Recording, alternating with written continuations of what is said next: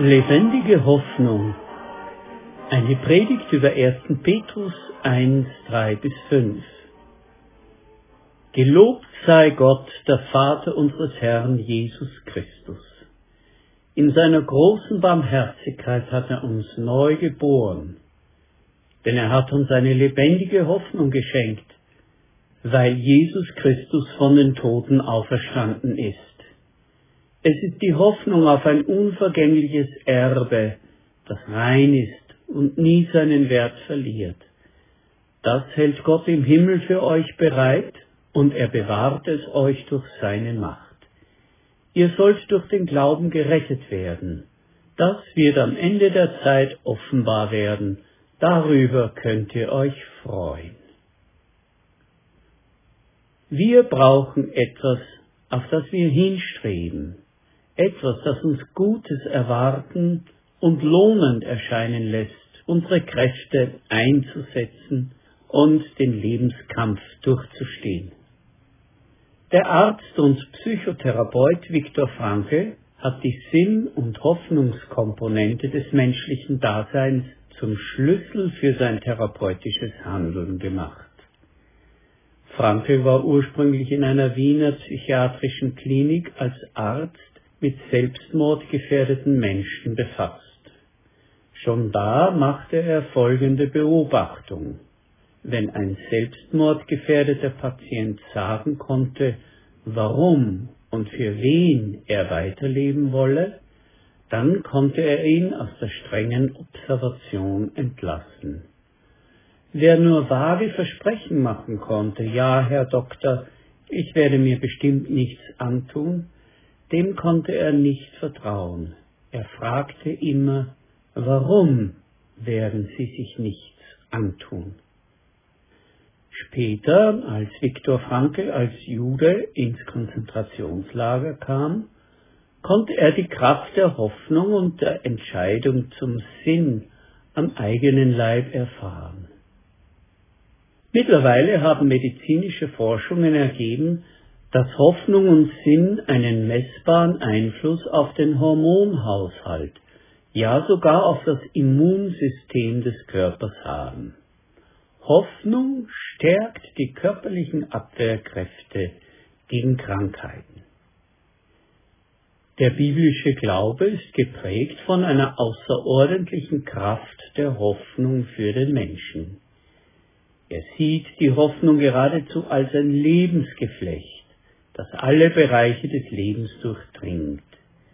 Die großen Dimensionen der Weltgestaltung und der zeitüberdauernden Ewigkeit, bis hin zu den ganz persönlichen Lebensfragen und alltäglichen Dingen.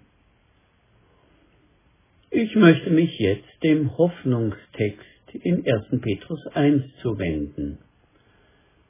Beim ersten Hinhören sind wir vielleicht geneigt zu sagen, dass seine Worte zu groß, zu steil anmuten. Ich möchte sie aber mit euch durchbuchstabieren und in unser Leben hinein übersetzen. Dazu möchte ich die Verse drei bis fünf noch einmal lesen. Gelobt sei Gott, der Vater unseres Herrn Jesus Christus. In seiner großen Barmherzigkeit hat er uns neu geboren denn er hat uns eine lebendige Hoffnung geschenkt, weil Jesus Christus von den Toten auferstanden ist. Es ist die Hoffnung auf ein unvergängliches Erbe, das rein ist und nie seinen Wert verliert. Das hält Gott im Himmel für euch bereit und er bewahrt euch durch seine Macht. Ihr sollt durch den Glauben gerettet werden. Das wird am Ende der Zeit offenbar werden. Darüber könnt ihr euch freuen. Die erste Phrase heißt, Gelobt sei Gott. Der Grund für die Hoffnung, die nicht trügt, sondern bis zum Ende trägt, ist der lebendige, lebensmächtige, das Leben liebende, die Menschen suchende Schöpfer und Rettergott, den die Bibel bezeugt. Ein ganz typisches Reden dieses Gottes begegnet uns im Prophetenbuch Jeremia inmitten von politischen Zusammenbrüchen, Eroberung und Verschleppung. Jeremia 29 Denn ich weiß wohl, was ich für Gedanken über euch habe, spricht der Herr. Gedanken des Friedens und nicht des Leides, dass ich euch gebe das Ende, des ihr wartet. Um den letzten Satz etwas verständlicher zu übersetzen, ich habe im Sinn, euch eine Zukunft zu schenken, wie ihr sie erhofft. Kein Wunder, dass Menschen, die sich diesem Gott anvertrauen, im Gebet ausrufen, wie im Psalm 146, Wohl dem, der diesen Gott zum Helfer hat und auf ihn seine Hoffnung setzt. Auch unser Text beginnt mit Gelobt sei Gott. Ein befreites Aufatmen. Das Leben hat wieder Platz. Hoffnung hat die Erstickungsgefahr der Seele überwunden. Die nächste Phrase heißt in seiner großen Barmherzigkeit. Hier wird das für uns entscheidende Wesensmerkmal Gottes genannt, Gottes Erbarmen. Wir sind ihm nicht gleichgültig. Wir sind nicht die Nummer eines Loses, das nicht gezogen wurde. Wir sind kein missglückter Zellklumpen im kosmischen Reagenzglas. Gott hat Erbarmen mit uns. Psalm 103, 8. Barmherzig und gnädig ist der Herr, geduldig und von großer Güte. Wir hören es noch einmal. Gelobt sei Gott, der Vater unseres Herrn Jesus Christus. In seiner großen Barmherzigkeit hat er uns neu geboren, denn er hat uns eine lebendige Hoffnung geschenkt, weil Jesus Christus von den Toten auferstanden ist. Oder, wie es prägnanter bei Luther heißt, Gelobt sei Gott, der Vater unseres Herrn Jesus Christus, der uns nach seiner großen Barmherzigkeit wiedergeboren hat zu einer lebendigen Hoffnung durch die Auferstehung Jesu Christi von den Toten. Die Hoffnung ist eine lebendige Hoffnung, weil sie begründet ist. Die lebendige Hoffnung, die uns hier angeboten wird, steht im Gegensatz zu toten Illusionen, zu einem hohlen Optimismus, zu unbegründetem oder trügerischem Hoffen. Durch die Auferstehung Jesu Christi, dieser Satz ist sicher am schwersten verständlich, und doch steckt da eigentlich die Kraft drinnen, die die Hoffnung der Christen lebendig macht. Jesus von Nazareth hat mit seinem ganzen Wesen und Reden und Tun zum Ausdruck gebracht, wer Gott wirklich ist. Jesus Christus ist der einzige Mensch, der so gelebt hat, dass Gott sein volles Ja dazu geben konnte, dieser Mensch war nun dazu bestimmt und bereit, die Liebe Gottes zu uns Menschen so bis zum bitteren Ende zu leben, dass er sich zum Opfer der Gehässigkeit, Eigenmächtigkeit und Gottesfeindschaft der Menschen gemacht hat. Er ist den grässlichsten Tod gestorben, den die damalige Zeit kannte, den Tod durch die Kreuzigung. Er hat damit aber eigentlich das Schicksal erlitten, das uns gottfeindlichen Menschen zugekommen wäre. Gott aber hat Jesus nicht im Grab gelassen. Mit der Macht, die er als Schöpfer hat, hat er ihn auferweckt zu einem Leben bei sich in der göttlichen Gemeinschaft, ein Leben, das nicht mehr endet, weil dieser auferstandene Jesus Christus nicht losgelassen hat, uns mit der Liebe Gottes zu lieben. Darum hängen wir an ihm, auch wenn er jetzt aus dem Tod ins Leben hinübergegangen ist. Wir hängen an ihm. Er zieht uns mit. Darum heißt es, Gott hat uns neu geboren zu einer lebendigen Hoffnung und diese Hoffnung gründet sich darauf, dass Jesus Christus von den Toten auferstanden ist. Nicht der Tod ist das Letzte und das Sicherste, das uns erwartet, sondern das Leben. Sicher ist nur der Tod, sagen wir so dahin. Todsicher. Lebenssicher trumpft Gott auf. Das Leben der Auferstehung ist noch sicherer als der Tod. Gott hat für unser Leben diesen Neubeginn gesetzt. Wir können uns darauf einlassen, indem wir uns Gott überlassen. Gott hat uns aus der Finsternis in sein wunderbares Licht berufen. Die Hoffnung ist eine lebendige Hoffnung, weil man mit ihr leben kann. Die Hoffnung, von der hier die Rede ist, spricht uns zu, du gehst auf das Leben zu, ganz gleich, wie du dich subjektiv fühlst. Objektiv gesehen stehst du unter dem Vorzeichen der lebendigen Hoffnung. Das ist eine reiche Quelle dafür, den Lebensmut nicht fallen zu lassen.